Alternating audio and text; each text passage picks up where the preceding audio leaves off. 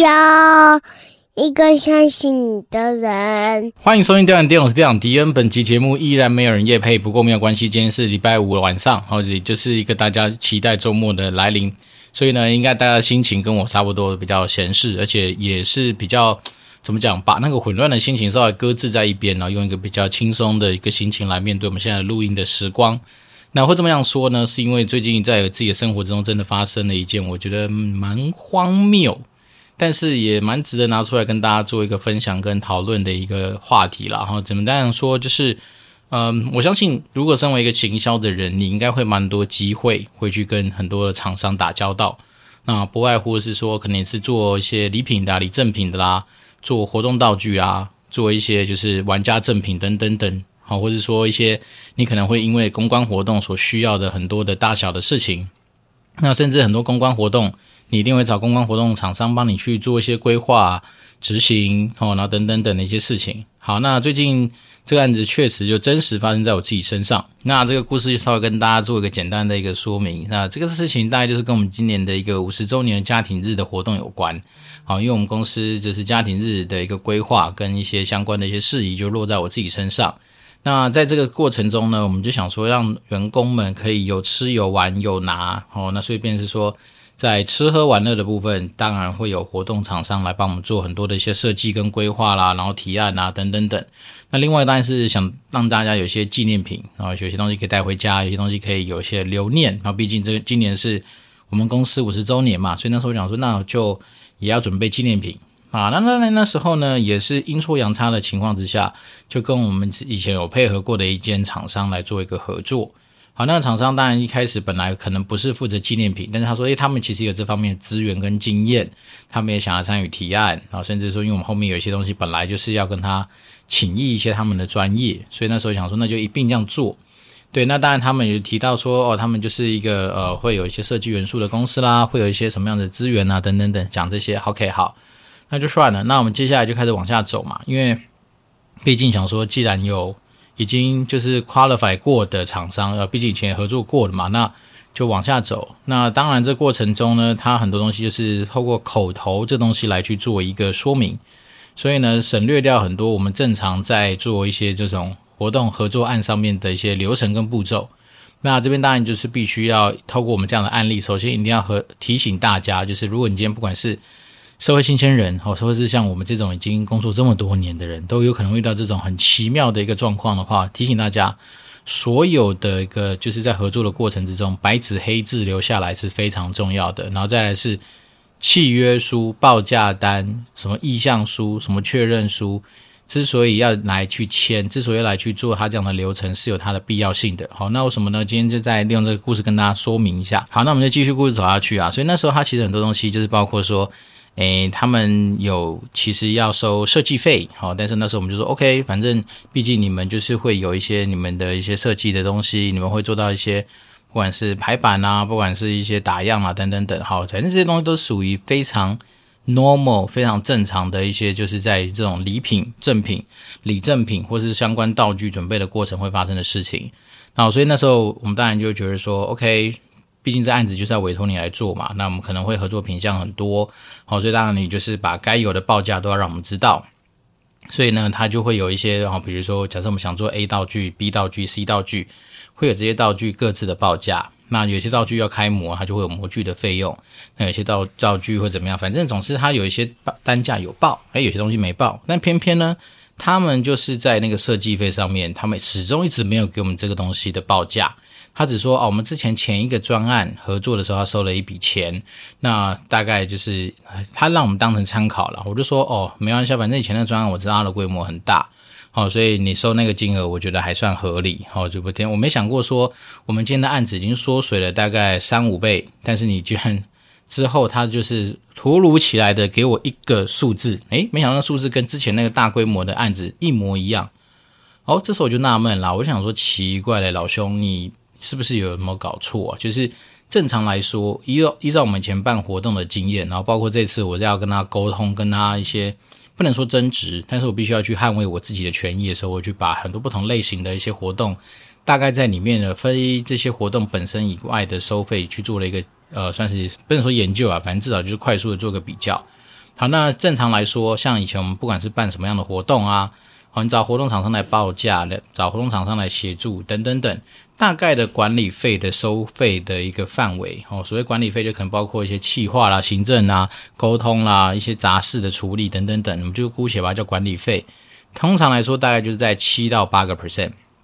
也就是说，你今天这个活动案也许是一百万，它大概就收个七八万左右的活动管理费。好，那接下来有可能是会有些人会跟你说，因为他必须要投入很多的一些设计嘛，或者说投入一些有关于美编啊相关的一些事情。好，那这种有关于创意的东西，也许有人会收三到五 percent 不等哦。也许你把它想象成，你可能在整个活动的报价里面，也许大概就是十到十五 percent 左右哦，可能是一个你觉得可以接受的这种，就是非活动本身以外的这些行政管理啦、设计啦，whatever，反正就是这种。大家可以感受得到，就是可能厂商预留的一个利润空间在这个地方。好，所以那时候一样的概念，就像我们之前的那个他收的那个所谓的设计费。好，也许真的去了解之后，你可能把它当成是所谓的设专案设计管理执行规划费。好，反正就是类似那样的费用。那大概就在我们之前那个专案的十五 percent。所以我就说，应该，其实比例上是还可以接受的。也就是说，一个一个这一个专案，那你在。相对有品质的一些期待之下，你负担比较多一点点的管理费用，十五 percent 好像还 OK。哦，可是这次的状况不一样啦，就是以我们这次的状况来说，我的一个呃案子，好，假设是就是我们随便讲，好，假设一百万，结果呢他就跟我收了一个一百万的一个设计费。我想说，诶，老兄，你是不是真的又搞错了？为什么？因为你这样等于说我这个专我要呈报出去，我百分之五十是拿来做你的行政管理跟设计费。那我为什么不把这钱省下来去买我想要的东西，不是更加直接吗？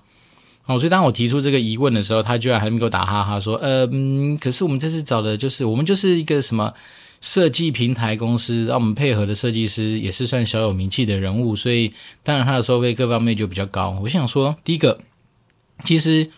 如果不是因为本身有一些交情，或者说之前有一些特别的一些呃，算是已经合作过的一些，怎么讲，就是。我们还是这样讲人情好了，要不然我其实第一个在我们没有打任何契约的情况之下，其实我大可完全不理他。我说第一个，你本来就没有任何的报价回签的动作，再来是你所有的动作我都没有说，诶，你有什么特别的意向书或者特别的一些正式的法律文件来证明说我完全接受你这样子的一个提案，然后再来是他只说他要收设计费，他从头到尾没有跟我讲过那个金额。那就在一个突如其来的状况之下，他就说：“诶，某些动作厂商是要求要开始打什么大单合约，那他就必须要传一个合约来让我签。那设计费他问我怎么处理，我说那你先报多少钱吧。就他一报就报了一个我们刚刚说的一个算是超过我自己购买产品的一个金额。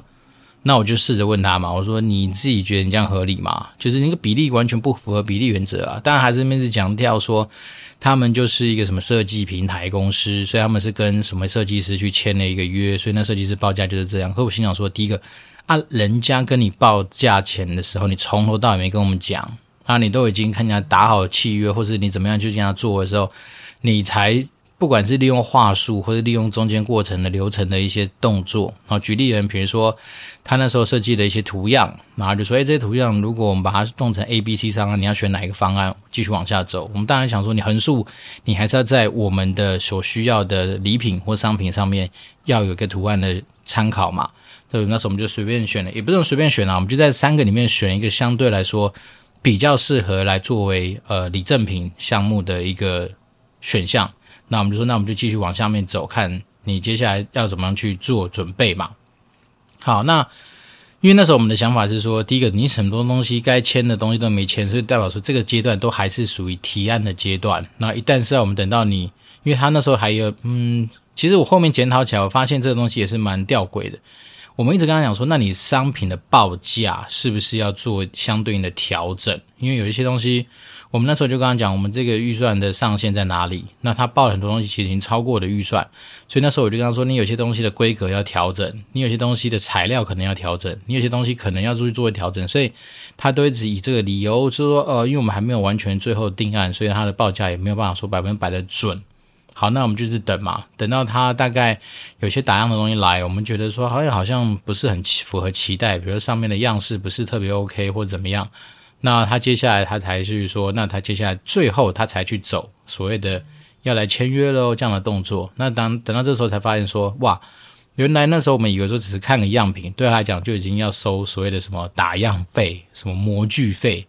就是开始有很多名目在这个时候就冒出来。所以其实这个老实说，对我这种比较习惯，你至少要有一个所谓的合理性或者走程序正义的人来说，我心中其实已经有很多的不满。我认真说，其实很多不满，因为我觉得说，在很多环节你仔细去思考之下，你就会感觉到说，他其实是利用一些看似人情、看似好像是呃得过且过，或者看似方便哦便于行事的做法，来无形中一直推进他想要去推进的这个状况。那我觉得这东西其实回归到原点，就是说，当你今天没有。真的这么正式的去把很多事情完成的时候，当对方的自以为跟我们自己所想象的正确认知有落差的时候，其实这时候当然就考验说彼此对于后续你自己不管是人情或是友情或者 whatever 什么情分上面，想不想要继续经营下去的一个初衷。那当然以我自己的角色来说，其实很多时候这种东西症结点不外乎就是钱嘛。好，如果钱能够解决，其实老实说都好解决。好，因为很多时候。我们以前有听过很多案例嘛，很多人跟供应商之间闹得不愉快，或者是跟厂商之间闹得不愉快，不外乎就是为了那个钱去瞧不拢。当然，我也可以这样做嘛，我也可以就是踩得非常硬，说第一个你没有跟我签约，第二个是我没有跟你转，我没有跟你去谈任何你。任何提到的报价有关的东西，比如说你说，啊，设计师提案就要提案费，设计师签约要签约的设计费，设计师怎样怎样怎样，其实我都说，第一个我根本没有知道这个讯息，第二个是我根本没有跟你同意说我要接受这样子的一个金额，好，所以于公于私，其实有些东西我觉得其实是说不过去的。然后再来是说，其实正常来说，依照我们以前的经验，凡是要打样要收费的项目，厂商都会跟你讲，诶，我这东西打样下去就要钱了，如果你到时候不要的话。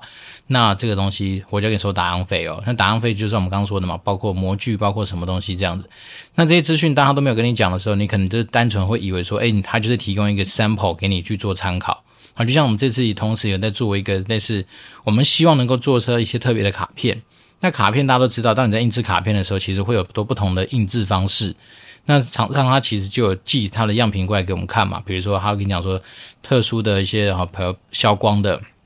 比如说亮光的，比如说银色纸质的或什么，它会有不同材质，会有不同材的效果。所以，我们当时一直觉得说，所谓打样是说，你是不是先让我们看一下你自己设计完的东西，在样品实际上呈现的东西是怎么样？好，就等到之后真的开始有点算是要开始做这些东西的细部讨论的时候，哇，原来他每一个东西都有钱，但是他每个东西都没有跟你讲，都把它夯不啷当这样轻易带过，然后最后就说，哎呀，怎么这样？我都已经打下去或什么什么。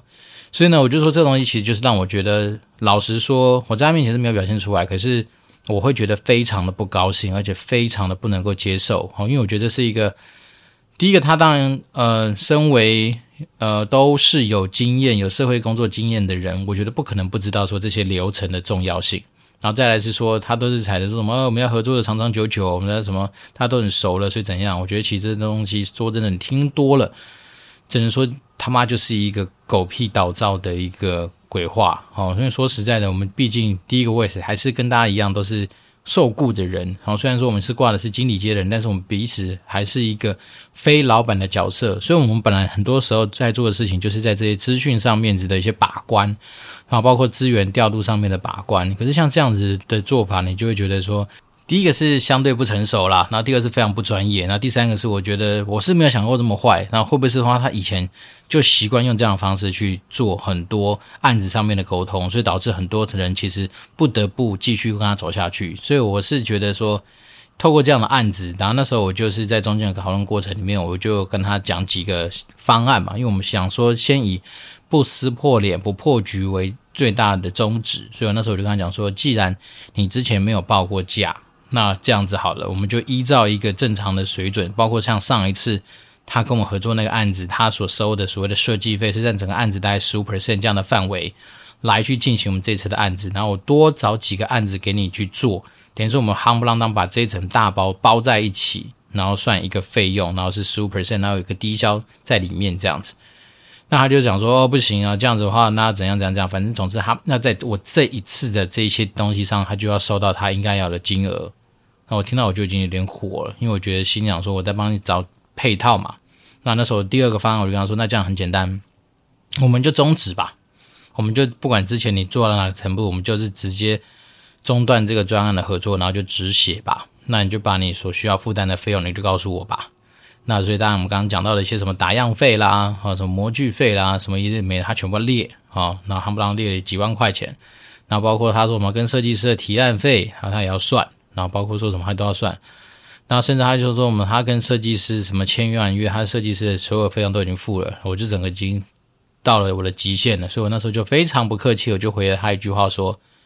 你所有跟设计师在讨论的东西，第一个基于我们任何没有签任何契约，我也没有任何同意你报价的情况之下，其实我完全不买单。那我现在能够做的东西，全部是基于我个人跟你的一些情谊。如果你愿意接受的话，那我就是你那些打样费我该付我付。那其他你说提案费的话，我就是大家各退一步，我就负担部分的东西这样。然后反正就是最后谈到一个价钱，那他也说好，那我们就这样子算是结束这个东西。那这些东西本来以为就结束了嘛，对不对？但没想到。哎，不过不不到半个小时吧，还是干嘛？他突然就突然说：“哎呀，呃，我们那时候讲的有些什么纪念品的道具啊，比如 A、B、C 好了，那 A 跟 B 其实什么厂商都已经把原物料都买好了，那你要不要？与其反正你在外面还是会去什么找别人做啊，干嘛干嘛？要不然干脆这个东西把它做掉。”我心想说：“老兄，你真的是 演技不是很好啦。哦因为说真的，他报的东西。”当时候是基于一个算是嗯，好，我们把设计这东西加上去，然后第二次加上他是很多东西都已经跟我们讲说是客制化的啊，是特别去开的啊，是干嘛的？所以你本来就很难找到一个对标的东西来去跟他对比，说，诶，这东西到底谁比较便宜或怎么样？所以那时候说真的，我们已经算是采取一个相对比较宽容的一个方式来处理这件事情。那么正常来说。我们以前其实每一样东西都会做到第二家、第三家厂商的一个询价哦。一方面，我们就是尽量说在 Apple to Apple 比较下面，就跟我们之前说过嘛，我们在做那个建筑方案的厂商的挑选的时候，你也是尽量把很多东西摆到同一个水平线上面去找最低价嘛。尤其是我们做的这种商品，有时候它横竖，你找真假真的杯子啊，就是杯子嘛，所以它的差异性没有你们想象中那么大。然后只是我那时候光是看它的报价，一开始是觉得说。好啦，如果它有一些克制的条件在里面，然后有些东西其实是市场上也不见得好找，然后因为有些商品其实说你想找，诶，也不见得找得到，所以它能够帮你这样做克制，所以你也就觉得还算睁一只眼闭一只眼，就是可以接受。因为它呢，我觉得它的商品有些东西的价格其实方甚至比我们自己去询价的还要来得便宜。诶，可是当你今天有些东西还是比较高单价的时候，你又硬要说要把它做完，我就会觉得说，哇，这个过程其实就是有点太多余了。好，因为说真的，我今天当我今天要去负担你这些，不管是额外产生出来的打样费，或额外产生出来的你刚刚说的，不管是呃管理费、提案费、设计费、行政管理等等等这些费用，我也是要找地方去看能不能挤出一些地方嘛。比如说，我们透过我自己去找到，也许同样品相好，但是更便宜的供应商来去帮我们得到这一块的一个空间的释出。或者说有些东西的调整，好去做一些我自己的吸收等等等啊，反正横横竖我就是要去想办法找，从很多地方再去找到更便宜的选项，或者说找到一些更精省的做法来去挤出要能够给他的这些费用。可是他老兄居然一直想说连这个都要赚，那我就觉得我这我就觉得诶，有时候这种东西吃相真的是不太好看。好，所以这个礼拜其实从礼拜一接到他的讯息。跟我这边讲说，哦，其实他就是要怎么讲，就是要收这一笔很夸张的设计费，因为占比已经占到我整个案子可能百分之六七十哦。那如果说把其他案子一起摊进来，可能也要占到一个百分之三四十的时候，我就已经觉得完全不符合比例原则啊。那再来是说，我觉得口口声声说把我当朋友，口口声声把我当成是一个自己，甚至我们大家都认识，哦，是怎样怎样，那你要去想想看。我在一开始跟你订那些商品的时候，我的预算就这么有限。我们已经从本来也许是呃，我们讲随便讲，本来是一百万，他已经因为他的一些东西加到大概一百二三十万，我已经好不容易把这些奶水挤出来了。可是他居然，你应该都知道，说我这个对于金钱或者对于这个价格的那个怎么讲精算程度是多么的呃捉襟见肘。可是你居然可以。这么毫不避讳的直接把一个什么设计费哦，反正就是跟我自己觉得很认知、很差异、很遥远的一个项目爆出来，然后爆出来的时候又是来这么突然，然后好像一副就是要我买单这样，所以当然我就会基于很多的嗯面向去思考，我就觉得不合理。那当然那时候其实我心里面已经有冒出来说，干脆就终止合作吧。那只是说我们想说怎么样让整个终止合作的过程稍微彼此都有一点台阶下，然后又比较舒服一点，所以我才选择说做很多的讨论。因为方面我还是希望说如果。可以的话，也不要让大家彼此的时间白费嘛。那但是之后想想，真的还是走不下去啊，因为他在太多地方都是有他的坚持之外，我觉得好像很多东西横竖好像就还是要吃我豆腐。那我就觉得我个人不是很喜欢这种呃商业合作上面的模式。那我最后就选择在他选择呃方案上面一直没办法选择做决定的时候，我就这样说好，那我就我来帮你做决定吧，我们就直接终止，然后该赔多少钱我们就来算一算，就这样结束。那当然，你说这个人在我心中现在会是什么样的评价？我只能说，如果说在未来不是有人特别扛善或指定的情况之下，应该这一辈子不太会有什么再有合作的机会了哈。因为我觉得这东西自己就就我自己整个呃成为行销相关的一个从业人员，也大概十多年的时间里面，很少甚至应该说完全没遇到过这种这么不专业的一个处事的过程。那当然，我本来也是想说，是不是要跟着直接坚决踩到底？反正我没有任何契约啊。好，从头到尾，他的报价书也没有来啊，他的报价书也不是定案的啊，他都没有一个定案的报价书。是我们一直不断的在问他说，啊，你这东西到底调整过规格之后的报价是多少？什么什么，一直都是我们在问嘛。所以我就说，这种东西的整个处理的流程，就会让我觉得很不很不专业。对，那这边当然我们就来讲正常专业的一个。大概你会遇到的状况好了，其实正常来说，如果你要去采买所谓的企业礼品，或者是做一些客制化的企业礼品，往往你应该会找到很多是那种，嗯，不管是公版或怎么样好了，反正总是像网络上有非常多在做企业礼品的公司，那他们的流程大概就是说，你跟他询价，哦，他们其实很快就会把价钱给你，因为大部分都是公版嘛，那不外乎就根据你想要做的呃一些印刷的方式，或是你要雷雕的啦，要印刷的单面印刷。单色印刷或是彩色印刷等等等，反正他们都会有固定的一些公式去帮你把你的估价给算出来。那当你拿了这个估价之后呢，他就可以出个估价单给你。那你估价单回签确认之后，代表说你这个专案要启动了，他可能就跟你要求你可能必须要负担百分之四十或百分之五十的定金，或者整个专案的费用，以作为保障他们开始接下去生产这样子的一个保障。那在最后的过程，他们就是该给你的一些。呃，可能样品吧，或者说他们可能在制作完之后的一些呃成品，会跟你做一些确认。那没问题之后，就会大量去做，做完之后你就会收到你的东西。所以理论上来说，这过程里面一定会有几个回签的动作，报价单会回签。哦，所谓回签，并不是有的当然比较简单，email 认可就是 confirm 这样的报价我可以接受。然后再来是说，有些是比较呃认真的，他会叫你要盖东公司大小章，以确认说这个。呃，你的报价单是彼此认知的一个价格。那有的是说用签意向书嘛？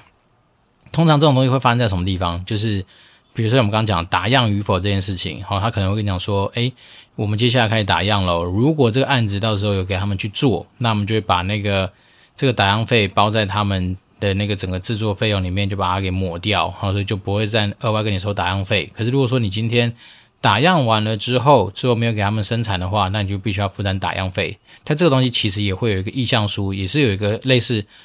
确认的一个动作跟确认的文件要去做一个签署。那这样其实也是保障，不管是厂商或是我们。好，那当然最后还是会有一个所谓整个专案的合约嘛。好像有的就是利用回签报价单当然是合约来做处理，那有的比较谨慎的就会签一个合约，就是说我们这次专案的服务费。好，因为像有些厂商他会帮你做一些询价嘛，那比如说是思考哪些比较好的一些呃礼物或者什么，他会帮你做一些规划。然后比如说你们今年的主题是什么，他就根据这些主题去做一些发想。好，比如说在哪个年代，在哪个地方有适合的东西等等等，所以这东西就叫提案。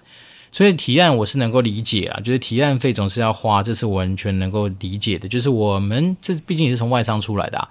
所以外商你会知道每个东西其实都有它的价格，你叫人来帮你推荐呃适合的礼品，它是也要花时间去想，还要花时间去构思嘛，所以这个本来就是一个知识财，好，所以这东西也合理。所以呢，我就说有时候为什么要签合约，就是因为包括这种你在前面发想提案的时候，就会有个提案费，提案费也要报出来啊。好，比如说假设你一开始跟我讲说，哦，提案费要收个三五十万，干，那我就不要。为什么？因为敌人其实脑袋也算蛮清楚的，敌人的时间价值也没那么高，我宁可我自己去找，好，对不对？因为也许有些时候。灵感发想一下，商品决定一下，在有限的预算范围之内，这东西是很容易找出来的。所以这东西其实我觉得有时候就是还是要回归到整个专案本身。所以我当时来说，当他今天在一个没有任何确切价格的情况之下，就开始把这东西往前推，这是我始终觉得最不专业的地方。因为你总不能说。今天我早就知道说你要收个三五百万的设计费，其中包括比如说我们刚刚讲一两百万的提案费，我还傻不拉呐去接受嘛？因为假设我的案子整个预算也才一百万，看你光是他妈提案可以给我收一百万，这些东西都是不符合比例原则的。所以诸如此类的东西，我们就说，其实，在合约书里面。包括像我们刚刚讲任何动作，可是他有提案，那提案是收多少钱？然后给他们设计之后，设计师收多少钱？那接下来有些还会比较详细的列入到说，如果说这个专案我们到时候呃可能是开案不执行，好，比如说我就是收了你的提案不执行的话，那怎么样？然后甚至说，如果说你假设你今天提案呃的次数。好，可以修改几次？好，比如有些人就是怎么样提都提不过啊，那一开始就会讲说，他们可能会在几次之内，可以可以允许我们大家重新提案，好，或者说有些公司比较细的就会讲到说，好，那如果提案不过的话，然后就都不被我们买单嘛，那这样的话只收一个可能最基本的，或者是什么部分比例的一个提案费。所以这些东西都会在事前，在订定合约的时候，都先把游戏规则给讲清楚。因为这东西通常往往都会是影响你这个专案蛮大部分费用的一个来源，或者是比较有容易产生争议的部分。为什么？因为提案。本来就是虚幻的，只有接受跟不接受嘛。那再就像设计一样，只有好看不好看。那好看与否又是一个大家见仁见智的一个行为。所以很多时候，光是设计的东西也会列入那个什么合约里面，比如说能够修改几次或者怎么样。那当然有时候对业主比较保障的话，也也会把说，如果你的设计我都没有买单的话，那接下来怎么做的？类似这种赔偿条款嘛。要不然有时候说真的。嗯，当然这边还有更多的瑕疵啊，就是你到底去选哪一个等级的设计师，我怎么会知道？因为像正常来说，以前我们去找设计师，要么你就是走那种盲选，然后超低价哈，比如说像我们以前有去找过什么 Pro 三六零啊，或者是说那种 Fiverr 上面的设计师，反正那横竖就是啊五百块一千块，那你当然就是狂找嘛，那这东西你就不用去管说什么品质不品质，可是你在找他之前。他们其实也会把他们相关的作品案例、过往的一些项目让你去做做参考，所以你会知道说这些设计师他们大概擅长的风格、擅长的领域，他们有哪些比较惊人的商业价值可以拿来使用。因为像今天这个厂商一直跟我们讲说，他找的设计师本来就比较贵，然后在业界小有名气。我心想说，干你老师的那是超火的。我心想说，什么叫小有名气？妈，我没听过，就是没有名气。你们跟我唧唧歪歪什么东西？总而言之，这种东西就是一些。事后回想起来，我当然学到蛮重要的一课嘛，就是说有些人真的可以在这种完全不符合程序正义的情况之下，大咧咧的敢去往这种东西去做。好，但是换个角度想，也是就觉得说，好啦，反正我花了一些费用，那我就看清了这些不成熟的行为。那这种东西当然就会成为未来，我可能一定会第一个，不要说跟他合作啦，凡是跟任何厂商合作，你只要再来给我搞一次这种不走。任何文件的东西的话，你们全部自己吞吧。我不会再给这种人任何的机会。好，我甚至可以大胆立 flag，因为我觉得这是太太不成熟。好，而且大家说，大家来出社会，在商场上面本来就是一个。没有再跟你讲说什么太多情面的地方了，只有说真正是在商言商啊，所以但求程序正义之下，很多时候其实为了自保哦。因为我这一次的感觉就是真的，其实如果说我们今天的过程里面有任何的呃签署，然后是我签的，然后都不买单，就是吃亏的是我自己。那我所以变说这次我有点变成是好了，换个角度讲，是我在施舍给这个人。但是说真的，如果依照真正所谓的合约精神啊，程序正义的概念的时候，我们留下的任何的那些会议记录啊，或者我整个沟通过程，现在也非常感谢有 Line，因为 Line 就会有文字记录嘛。那这些过程你就可以看得出来说，哦，其实大部分保障在我这边。那再来是我们本来就没签过合约啊，你真的到时候真的是